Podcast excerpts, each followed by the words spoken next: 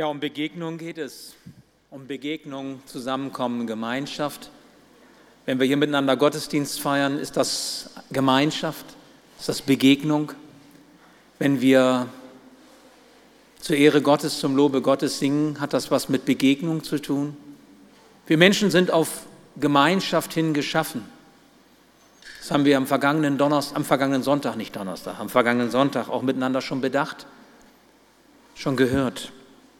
Vielleicht erinnert ihr euch noch die ein oder anderen, die dabei waren, an, dieses, ähm, an diese Geschichte von dem US-amerikanischen Farmer, der seinen guten Mais, seinen besten Mais, der prämiert wurde, mehrfach ausgezeichnet wurde, an die Farmernachbarn verschenkte, damit sie diesen Mais einsetzten und einpflanzten. Und auf die Frage, warum verschenkst du deinen Deluxe Mais, deinen Supermais einfach so an die anderen. Warum tust du das?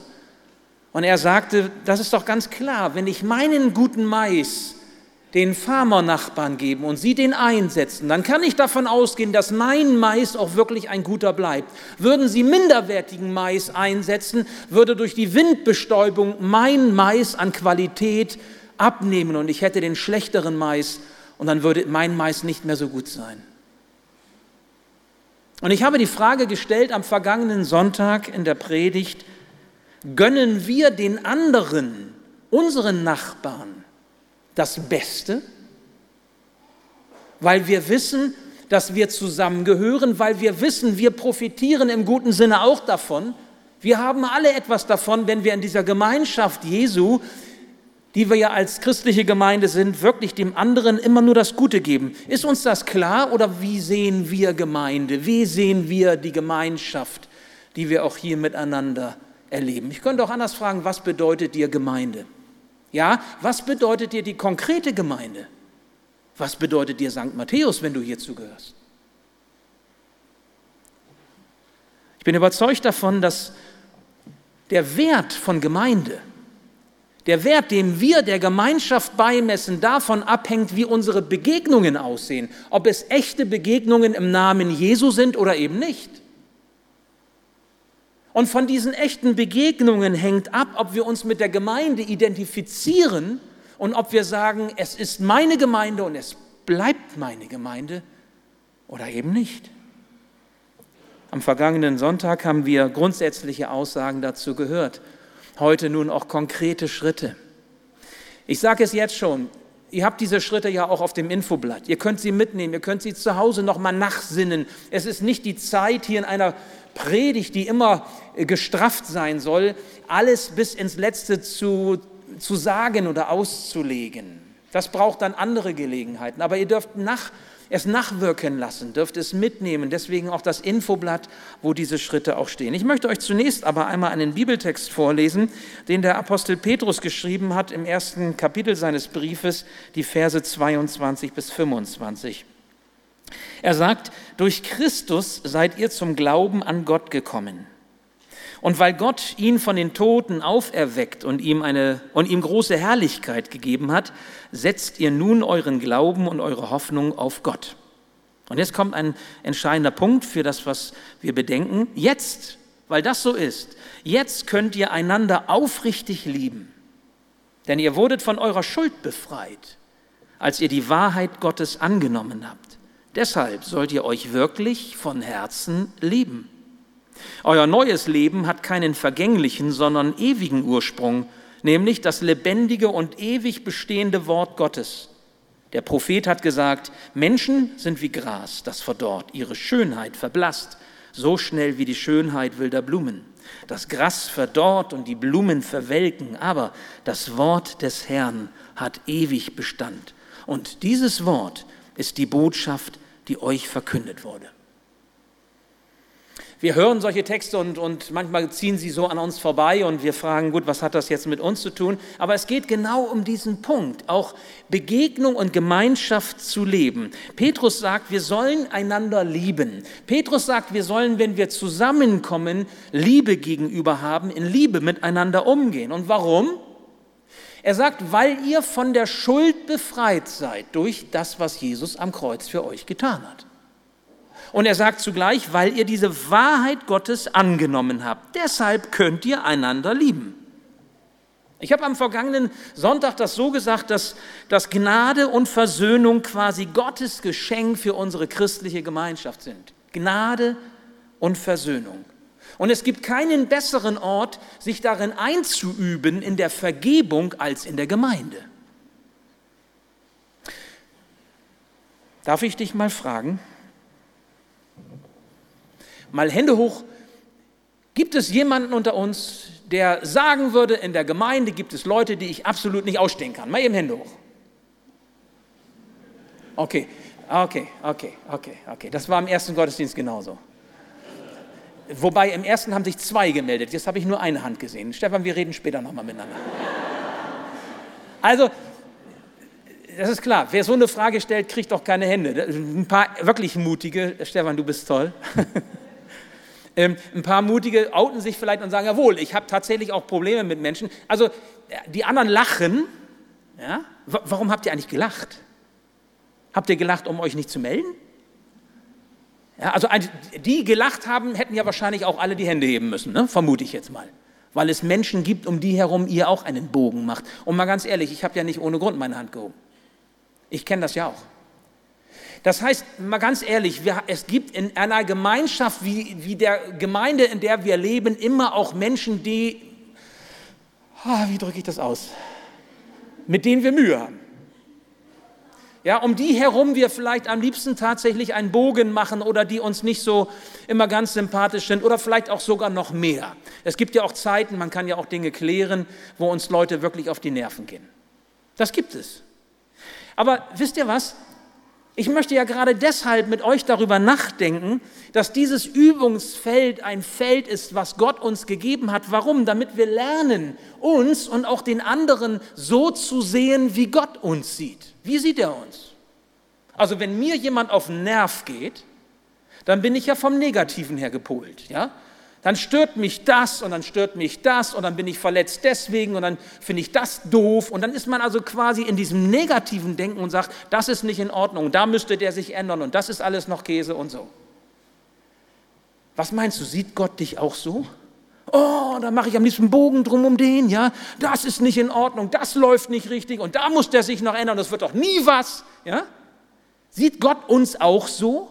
Sieht er den anderen so? Nein. Nein. Wenn wir die Bibel ernst nehmen, wenn wir das neutestamentliche Zeugnis ernst nehmen, die Bibel sagt, wir sind versöhnt in Jesus Christus. Wir haben Frieden mit Gott in Jesus Christus. Und alle, die an Jesus glauben, die hier sitzen, sind versöhnte Gotteskinder. Ja, wo ist denn das Problem? Wir gehören zu ihm. Er hat uns neues Leben geschenkt. Und wie sieht Gott uns jetzt? Wie ist der Blick Gottes in mein Herz und in dein Herz? Er sagt, du bist mein geliebtes Kind. Er sieht uns nicht vom Defizit her. Er sieht uns nicht vom Versagen her. Er sieht uns noch nicht einmal von der Sünde her, die wir tun, sondern er sagt, du bist eine neue Schöpfung, du bist eine neue Kreatur. Siehe, das Alte ist vergangen, Neues ist geworden. Das war einer der Verse, die wir letztes Mal gehört haben. Und das ist dieses Geschenk Gottes. Ich nenne es mal die Vollmacht, die Vollmacht Gottes, die wir leben sollen. Und wisst ihr, dieses neue Leben, was er in dich und in mich hineingelegt hat, das soll in der Gemeinschaft, die er schenkt, in der Gemeinde zur Entfaltung kommen. Das soll Raum gewinnen. Und es gibt kein besseres Übungsfeld, um Gnade und Versöhnung zu leben, um Vergebung zu leben, als die Gemeinde. Und deswegen die Frage, was bedeutet dir Gemeinde? Und was bedeutet dir die Begegnung in der Gemeinde? Ich denke nochmal an das Bild von dem Farmer mit dem Mais. Es genügt ein Bild, was wir mitnehmen. Der verschenkt den besten Mais. Das kostet ihm etwas. Er setzt sich nicht da drauf und sagt, das ist meins. Er verschenkt den, weil er selbst etwas davon hat und weil er etwas Gutes tut und dann haben sie alle was Gutes davon. Er potenziert das Gute. Wie gehen wir in Gemeinde miteinander um? Er gibt uns Gaben und Fähigkeiten, dieser Vater im Himmel. Er schenkt uns eine Vollmacht, himmlische Gaben. Er, er nimmt uns an, so wie wir sind. Er wendet sich nicht ab, wenn wir Fehler machen. Er liebt uns trotz allem. Er ist für uns da. auch wenn wir untreu sind. Und er bringt in uns zur Entfaltung, was er in uns hineinlegt. Und schon hier auf Erden dürfen wir etwas zu seiner Ehre sein. Und erst recht, wenn wir in der Ewigkeit bei ihm sind. Und deswegen diese Vollmacht, die er in dein Leben hineinlebt, hineinlegt, die kann letztlich nur erfüllt sein, die kann nur zur Erfüllung kommen, wenn du bereit bist, ich drück's mal ausbildlich, den Mais Gottes, den er dir gibt, weiterzuschenken, weiterzugeben. Nicht darauf zu sitzen und zu sagen, das ist meins, sondern es weiterzugeben. Die Gaben, die er dir gibt, wozu sind sie da? Nicht für dich, ja auch, sondern zum Weitergeben. Die Fähigkeiten, die Möglichkeiten, die Chancen, die er gibt, die offenen Türen, die er dir gibt. Wofür? Nicht für dich, ja auch, aber zum Weitergeben. Das ist das Entscheidende. Gemeinde kommt hier in den Blick. Die Gemeinde hat keine größere, keine höhere, höhere Berufung, als dass wir Gott erfahren in dieser Gemeinschaft. Es geht nicht um Kopfwissen. Es geht nicht darum, was wir toll finden. Es geht auch nicht darum, wo wir hinterstehen. Es geht auch nicht um Weisheit und Erkenntnis, sondern es geht darum, dass wir es leben es geht darum, dass diese Saat, die er uns schenkt, Frucht bringt und aufgeht und seine Vollmacht und seine Heilung, die er schenkt, auch für Beziehungen, für Leben wirksam wird. Darum geht es. Und nicht, dass jeder so vor sich hin macht. Oder man immer in den Klüngelgrüppchen zusammen ist, wo man, klar, immer zusammen ist, so für sich, eingeschworene Gesellschaft. Gemeinde ist was anderes. Und darum geht es, das wahrzunehmen. Ich möchte dich bitten, Mache echte Begegnungen zum Ziel deiner Gemeinschaft in St. Matthäus. Überlege einmal, ob das etwas sein kann, was du dir auf deine Fahnen schreibst. Echte Begegnung als Ziel deiner Gemeinschaft für das nächste Vierteljahr. Nicht so oberflächliche Haititai und so, sondern wirklich echte Begegnung im Namen Jesu, wo das geschieht, was wir jetzt miteinander bedenken. Ich möchte euch heute ein paar konkrete Schritte hin zu echter und auch heilender Gemeinschaft miteinander aufzeigen. Und mir ist bewusst, ich kann nicht jeden Punkt hier in der ganzen Breite mit euch bedenken. Und deswegen nochmal die Aufforderung, nehmt es mit. Und wenn vielleicht nur ein Punkt der ist, an dem du einhakst, wo du sagst, darüber denke ich jetzt nochmal nach, ist das gut. Und ich bin überzeugt davon, es wird sicherlich ein Punkt geben, der für dich der richtige ist oder der für dich jetzt dran ist. Der erste Punkt, der mir ganz wichtig ist, der am Anfang steht, der erste Schritt, beginne mit einer oder mit zwei Personen. Das ist wichtig. Beginne mit einer Person oder vielleicht mit zwei, aber nicht mit mehr.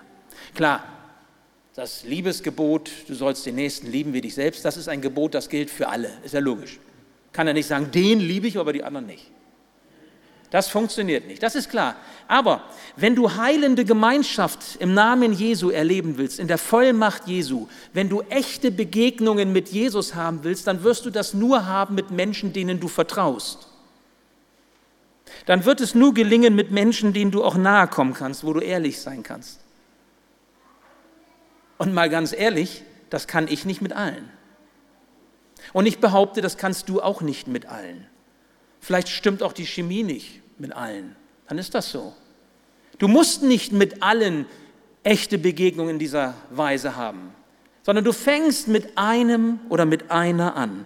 Und wenn du diese gefunden hast, und sie müssen auch nicht gleich zu Freunden werden, im Sinne von enger Freundschaft, aber wenn du sie oder ihn gefunden hast, dann kann der Wille, dass ihr einander helfen wollt, der Wille, dass ihr einander ermutigen wollt, dass Gottes Leben in euch zur Entfaltung kommt, euch voranbringen. Weißt du, worum es geht? Es geht darum, eine Vision zu entwickeln, was Gott mit dir und mit dem anderen vorhat. Und wenn du jemanden hast, der dir in dieser Weise vertrauenswürdig zur Seite steht, könnt ihr euch gegenseitig ermutigen, du, was ist Gottes Vision für dein Leben? Und ich finde das ganz toll, dass, dass wir zusammen darüber nachdenken können, zusammen darüber reden können und zusammen unterwegs sein können. Es geht um die Ahnung, was Gott in deinem Leben machen kann, nicht darum, was ist. Ja? Wenn ich sage, das was ist, okay, da habe ich noch Probleme, da läuft das noch nicht rund, da klappt das noch nicht mit der Nachfolge, mit zehn Geboten oder mit der Heiligung oder mit der, ich weiß nicht was. Wir alle haben doch Bereiche, wo es nicht ist, wo man sagen muss, okay, da haben wir noch was zu lernen, da ist noch Heilung nötig. Das haben wir alle. Aber das ist nicht Inhalt unserer Beziehung, sondern Inhalt unserer Beziehung, die wir in dieser echten Begegnung haben, ist, ey, super, was Gott in dich hineingelegt hat. Super, was aus dir werden kann. Und ich möchte mit dir zusammen gucken, was ist Gottes Vision für dein Leben? Welche Chancen hat dein Leben? Und wie kann ich dazu helfen als dein Begleiter, als dein Freund oder als dein Bruder, als deine Schwester? Wie können wir zusammen gucken, dass das Wirklichkeit wird, was Gott uns gegeben hat? Das macht den Wert echter Begegnungen aus. Fange an mit einem. Fange an mit einer. Und vertraue darauf, dass das eine Begegnung von Herz zu Herz ist. Denn darauf kommt es an. Vertrauen und Ehrlichkeit von Herz zu Herz. Der zweite Schritt. Da sagt ihr vielleicht, oh, das ist ja so ganz selbstverständlich. Ist es aber gar nicht. Lerne interessiert zuzuhören. Es ist manchmal erstmal nur ein Spalt, der sich öffnet, wenn man unterwegs ist hin zu diesen echten Begegnungen. Ich habe das ganz oft erlebt, dass Menschen, mit denen ich quasi so Nähe gewagt hat, habe, zunächst einmal äh, getestet haben. Hört er mir überhaupt zu? Ausprobiert haben. Kann ich mich auf den verlassen? Ist der überhaupt vertrauenswürdig? Verstehst du? Das testet man erstmal aus. Ich kann mich erinnern an Gespräche, die ich auch als Seelsorger hatte, wo ich lange und lange mit demjenigen geredet habe, bis er endlich an den Punkt kam, auf den Punkt kam, worum es ging. Ich habe das manchmal sogar mit Freunden. Da kannst du über alles reden, bis du zu dem Punkt kommst, das ist kurz vorm Nachhausegehen. Ja? So, und das, das, da merken wir, es ist ein, ein Abtasten, es ist ein Vertrauen schöpfen. Es muss diese Brücke, dieses von Herz zu Herz erstmal geschaffen werden. Und das ist ein Weg, das ist ein Prozess. Lerne interessiert zuzuhören. Das ist was Aktives. Beten zuzuhören offen zu sein für das, was dir in dem anderen begegnet. Und nun das dritte, der dritte Schritt. Versuche bitte nicht, versuche bitte nicht, die Probleme anderer zu lösen. Und bitte meide schnelle Lösungen. Schade, ne?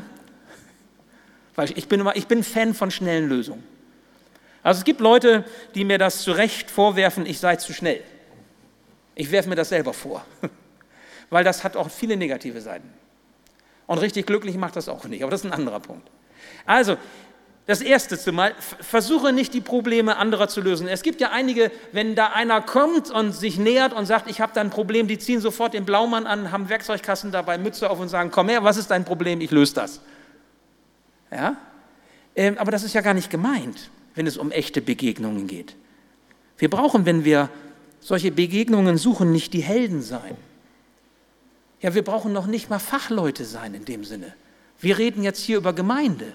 Wir reden über Gemeinschaft im Namen Jesu, nicht über Psychotherapie oder, oder diese Dinge, sondern wir reden darüber, was wir einander sein dürfen und sein sollen. Ihr Lieben, es geht um die Brücke zum Herzen des anderen, damit etwas von mir zu ihm und von ihm zu mir kommen kann, damit eine Beziehung lebendig sein kann. Und entscheidend ist nicht das Tempo, dass sich etwas verändert, Weder bei mir noch bei dem anderen. Sondern entscheidend ist, dass wir unterwegs sind mit Jesus. Und entscheidend ist, dass wir einander ermutigen, in der Nähe Jesu zu bleiben. Das ist das Entscheidende. Und eigentlich, wenn ich mir das so überlege, müssten wir alle klatschen, wenn wir eine Krise haben. Eigentlich müssten wir alle jubeln, wenn wir in irgendeiner Herausforderung mit jemandem stehen. Wenn wir ein Problem mit anderen Leuten haben. Ey, das fällt mir so schwer, zu jubeln und zu klatschen. Ja? Aber wisst ihr, warum wir eigentlich jubeln und klatschen müssten? Weil jedes Problem, jede Krise, jede Herausforderung, auch in der Gemeinde oder auch in anderen Bezügen, eine Chance ist, Geduld zu üben und Zielstrebigkeit zu üben und mit Jesus eine Erfahrung zu machen, die wir ohne diese Krise und Herausforderung überhaupt gar nicht hätten. Gott lässt das zu. Es gibt keine Gemeinde, egal was für eine theologische Ausrichtung die hat, die keine Krisen erlebt. Es gibt keine Gemeinschaft von Christen, die nicht Krisen erlebt. Es gibt keine Ehe, die nicht Krisen erlebt. Wenn wir Nähe wagen, dann haben wir auch mit Herausforderungen zu tun. Aber das ist die Chance. Das ist die Chance, Jesus noch mal ganz anders zu erleben und genau mit dieser neuen Sicht auch auf das Problem anders zuzugehen und nicht im Negativen zu bohren. Und das möchte ich versuchen, euch nahezubringen. Der dritte Schritt. Lasse einige wenige Menschen, einige wenige Menschen wissen, dass du ihnen zur Seite stehst. Darum geht es, zur Seite zu stehen, nicht gleich die Probleme zu lösen. Es gibt sie eben, diese Geschwister, die wollen, wenn sie mit anderen reden, sofort irgendwie Weltbewegendes und Problemveränderndes weitergeben. Ja? Die immer denken, es muss der große Wurf sein. Nein. In der Bibel heißt es, wir sind bereit als Geschwister im Glauben zu weinen mit den Weinenden und zu lachen mit den Lachenden. Ich weiß nicht, welche Begegnungen mit Menschen dich am meisten geprägt haben und beeindruckt haben. Waren das die, die irgendwie was Schlaues und Weises und was Richtiges dir gesagt haben? Oder waren es vielmehr die, die in bestimmten Lebenssituationen, wo du es gebraucht hast, dir zur Seite standen? Vielleicht einfach nur den Arm um deine Schulter gelegt haben. Vielleicht auch einfach nur da waren. Vielleicht auch einfach nur für dich gebetet haben. Oder vielleicht nur geschwiegen haben, aber sie haben dich lieb gehabt und sie waren da. Verstehst du, was ich meine? Worauf es ankommt? Von Herz zu Herz eine Brücke. Und das kannst du nicht mit allen haben. Du wirst Leute haben, die werden dich voll labern und meinen das auch noch gut. Und wenn du sagst, ich will aber nicht voll gelabert werden, dann sagen sie, hab ich, ich habe es nur gut gemeint. Ja, ich habe es nur gut gemeint, ist ein, das ist etwas, das sollten wir aus unserem Wortschatz streichen. Weil gut gemeint ist noch lange nicht gut, weil es ist das gut, was für den anderen gut ist. Also das heißt, wir müssen wirklich da sensibel sein und bei dem anderen zu sein, vielleicht auch einfach die einfachen Dinge einzuüben. Der Wunsch, sich aneinander zu freuen, trotz der Probleme. Und diese Freude als Quelle der Gemeinschaft zu haben, auch in schweren Zeiten zu sagen, aber wir sind gemeinsam unterwegs mit unserem Herrn im Glauben und wir können auch die, die Herausforderungen unseres Lebens gemeinsam tragen, das ist etwas, was ein anderes Fundament ist, als wenn wir die Welt, das Leben und die Menschen verändern wollen. Wir können ja noch nicht mal uns verändern. Wir haben so viele Dinge, wenn wir uns verändern könnten, hätten wir die Probleme nicht. Warum versuchen wir das bei anderen? Ein weiterer Schritt. Begreife, was Gott der Vater mit einem Menschen vorhat. Begreife, was Gott möchte mit dem anderen oder auch mit dir. Ich bin überzeugt davon, dass es echte Begegnungen nicht geben kann, wenn wir nicht eine Ahnung davon bekommen, was Gott vorhat mit uns, mit dem anderen und mit mir. Das macht echte Begegnung im Namen Jesu aus. Wir dürfen einander fördern auf diesem Weg des Glaubens. Wir dürfen einander Raum geben, dass etwas sich entwickeln und gestalten darf. Diese Vision für mein Leben und für das Leben des anderen ist das Entscheidende. Und ich stelle mir gerade mal vor, dass wir das miteinander leben in den Hauskreisen. Nicht gemeinsam ins Horn stoßen, wo es immer gejammert und geklagt wird über, was weiß ich, bis dahin, dass die Gemeinde so ist, die Gemeinde, ja? Die Gemeindeleiter, der oder die, die Pastoren oder die Mitarbeiter oder die oder der, ja, es ist immer dasselbe. Das sind so plakative Verdrängungsmechanismen, wo wir im Grunde etwas verschieben, aber unser Herz ist ja gar nicht beteiligt. Lasst uns doch eine Vision entwickeln mit denen, die uns nahestehen und lasst uns in dieser Weise Begegnungen leben und zu schauen, dass das, was Gott uns gibt, hineinlegt, dass es Raum gewinnt und sich entfalten kann. Und darum das nächste, der nächste Schritt, glaube auch. Glaube wirklich, dass aus dieser Vorstellung auch Realität wird.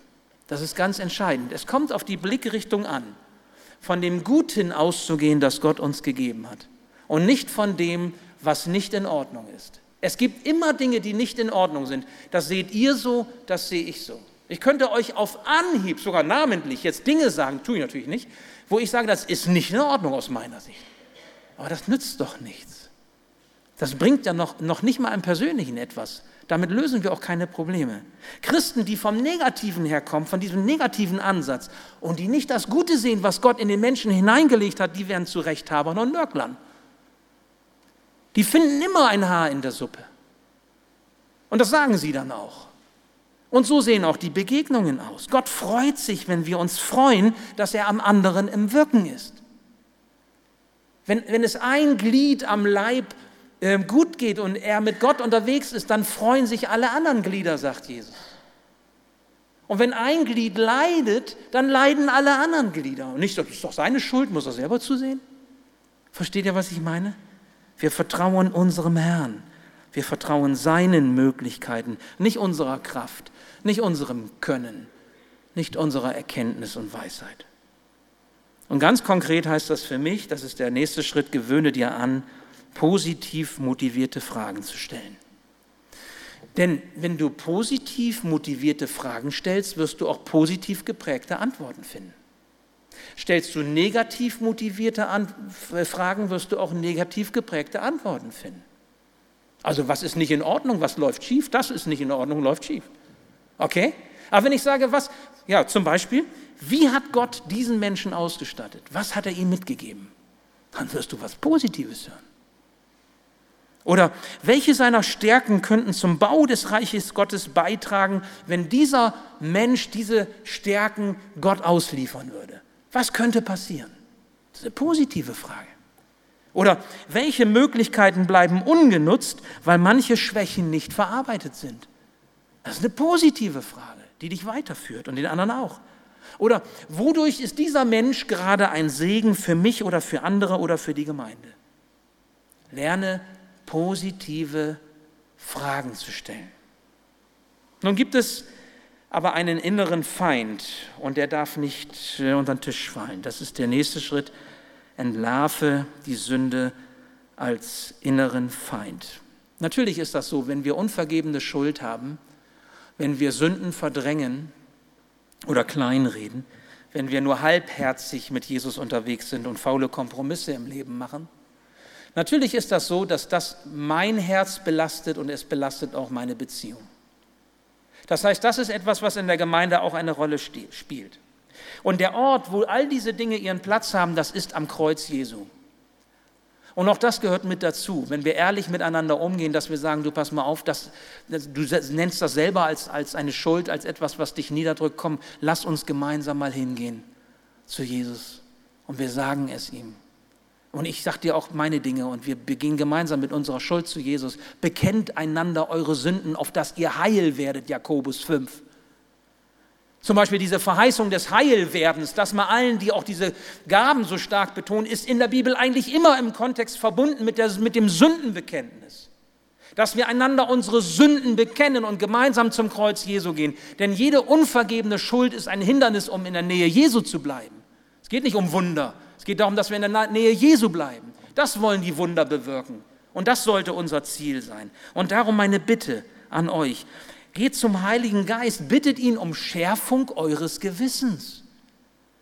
Nicht um Lauheit, um Schärfung eures Gewissens. Und erlaubt Gott, dein Herz unruhig zu machen. Dein Herz unruhig zu machen. Nicht ruhig, nicht Decke drüber, unruhig zu machen. Und dann geh zu Jesus und dann bekenne deine Schuld und er vergibt gerne. Und wenn du das mit jemandem zusammen machst, ist das noch viel stärker. Ist das noch viel umfassender.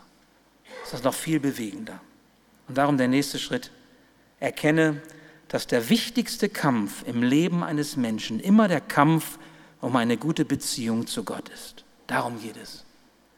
Dass wir einander ermutigen, in dieser Jesus-Beziehung zu stärken. Und es gibt jemanden, der hat Interesse daran, dass das nicht passiert. Das ist der Feind Gottes. Das ist der Teufel, das ist der Widersacher. Und er weiß ganz genau, wo er dich kriegen kann. Er weiß ganz genau, wo er die Haare streut in der Suppe, sodass du sie findest und auch sagst, genau, bist du wieder beim Negativen. Das weiß er ganz genau. Er weiß bei mir und bei dir ganz genau, wie er das macht. Das ist keine Frage. Aber eine lebendige Beziehung zu Jesus ist der Tod jeder Sünde. Wenn du eine lebendige Beziehung zu Jesus lebst und wir einander da ermutigen, hat die Sünde keine Chance. Und dazu dient die Gemeinschaft. Dazu dient unser Miteinander. Hilf deinem Bruder und deiner Schwester, dass auch sie in der Nähe Jesu bleiben können. Und lass dir selber helfen, in der Nähe Jesu zu bleiben. Das ist die Hauptaufgabe bei all unseren Begegnungen im Namen Jesu. In Hauskreisen, da wo wir zusammenkommen in der Gemeinde. Nicht Tralala und Haititai und alles, was so schön ist, sondern das ist eigentlich das Entscheidende. Darum geht es. Dann leben wir Gemeinschaft im Namen Jesu. Und darum, dieser Schritt sei eine Hilfe anderen gegenüber, dass sie Gott besser kennenlernen und ihn umfassender erleben. Es ist ein Abenteuer, mit Jesus unterwegs zu sein. Und es geht darum, Jesus zu erleben, nicht von Jesus zu wissen, nicht nur von Jesus zu hören oder für wahr zu halten und einen grünen Haken dran zu machen, sondern Jesus zu erleben, zu erfahren, Heilung und Veränderung zu erleben, aus der Mitte heraus, von Jesus her. Wie gut, dass du nicht alleine unterwegs bist dass du mit einem oder einer oder vielleicht auch mit zweien diesen Weg gehen kannst. Dazu möchte ich dich ermutigen. Und darum zum Schluss, die letzten beiden Schritte, und damit ende ich auch. Sei bereit, offene Türen ohne Furcht zu nutzen, denn denke daran, Gott handelt. und zieh dich nicht zurück, egal was sich dir in der Begegnung mit anderen offenbart. Es gehört Mut dazu. Es gehört Mut dazu, ehrlich zu sein. Es gehört auch Mut dazu, die Ehrlichkeit des anderen auszuhalten. Aber ich möchte dir sagen, habe keine Angst vor solchen Begegnungen. Habe auch keine Angst, selber ehrlich und offen und mutig zu sein. Auch hab keine Angst vor dem, was dann zum Vorschein kommt. Weißt du warum?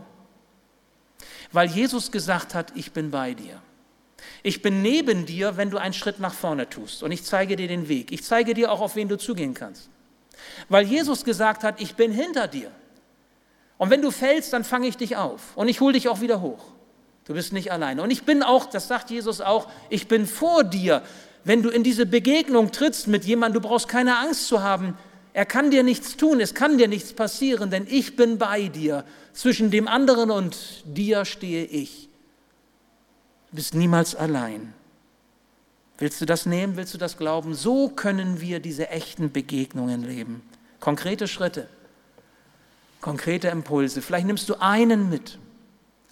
Und mein Wunsch wäre tatsächlich, wenn du dir überlegst, ins Gebet gehst, Herr, wer kann solch ein Mensch sein, mit dem ich eine echte Begegnung erleben kann? Vielleicht hast du das auch schon.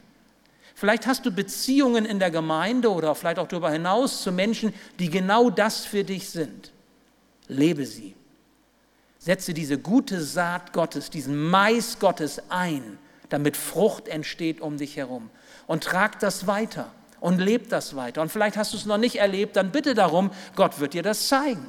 Aber sei ehrlich, sei aufrichtig, auch Gott gegenüber. Und lass dich gebrauchen. Du bist reich beschenkt. Du bist versöhnt. Du hast etwas Gutes in dein Leben hineinbekommen. Du bist eine neue Schöpfung, sagt Paulus. Lebe in dieser Vollmacht. Und bitte, lebe auch Gemeinschaft in der Gemeinde. Und ich bin überzeugt davon, wenn wir das tun, dann ändert sich der Wert von Gemeinde. Und dann suchen wir nicht mehr die Haare.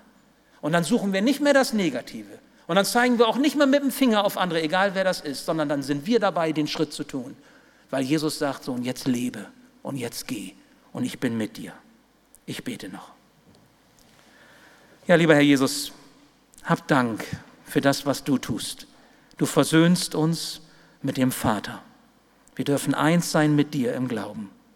Und du möchtest auch, dass wir eins sind untereinander. Nicht, weil wir uns menschlich alle so toll finden oder nichts Kritisches sehen, sondern weil du als der, der uns versöhnt hast, eine Gemeinschaft uns schenkst, die von Liebe geprägt ist.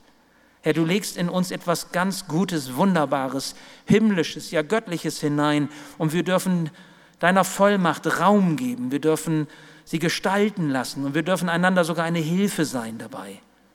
Wir, wir selber dürfen auf andere zugehen und ihnen unter die Arme greifen, damit sie in deiner Nähe bleiben. Und wir selbst dürfen das auch erleben, wenn andere, andere uns so begegnen und sie uns zur Seite stehen, so wie wir es miteinander bedacht haben. Und ich möchte dich so sehr darum bitten, für mich persönlich, aber auch für jeden von uns, dass wir bereit sind, deinen guten Mais zu verschenken und dass wir bereit sind, diese Begegnungen zu leben. Echte heilende Begegnung, Herr, die nur du schaffen kannst. Ich möchte dich darum bitten, lass uns den Wert von Gemeinde ganz neu entdecken. Es ist deine Gemeinde und es ist das, was du willst und du stehst in der Mitte. Herr, ich lobe und ich preise dich darüber. Amen.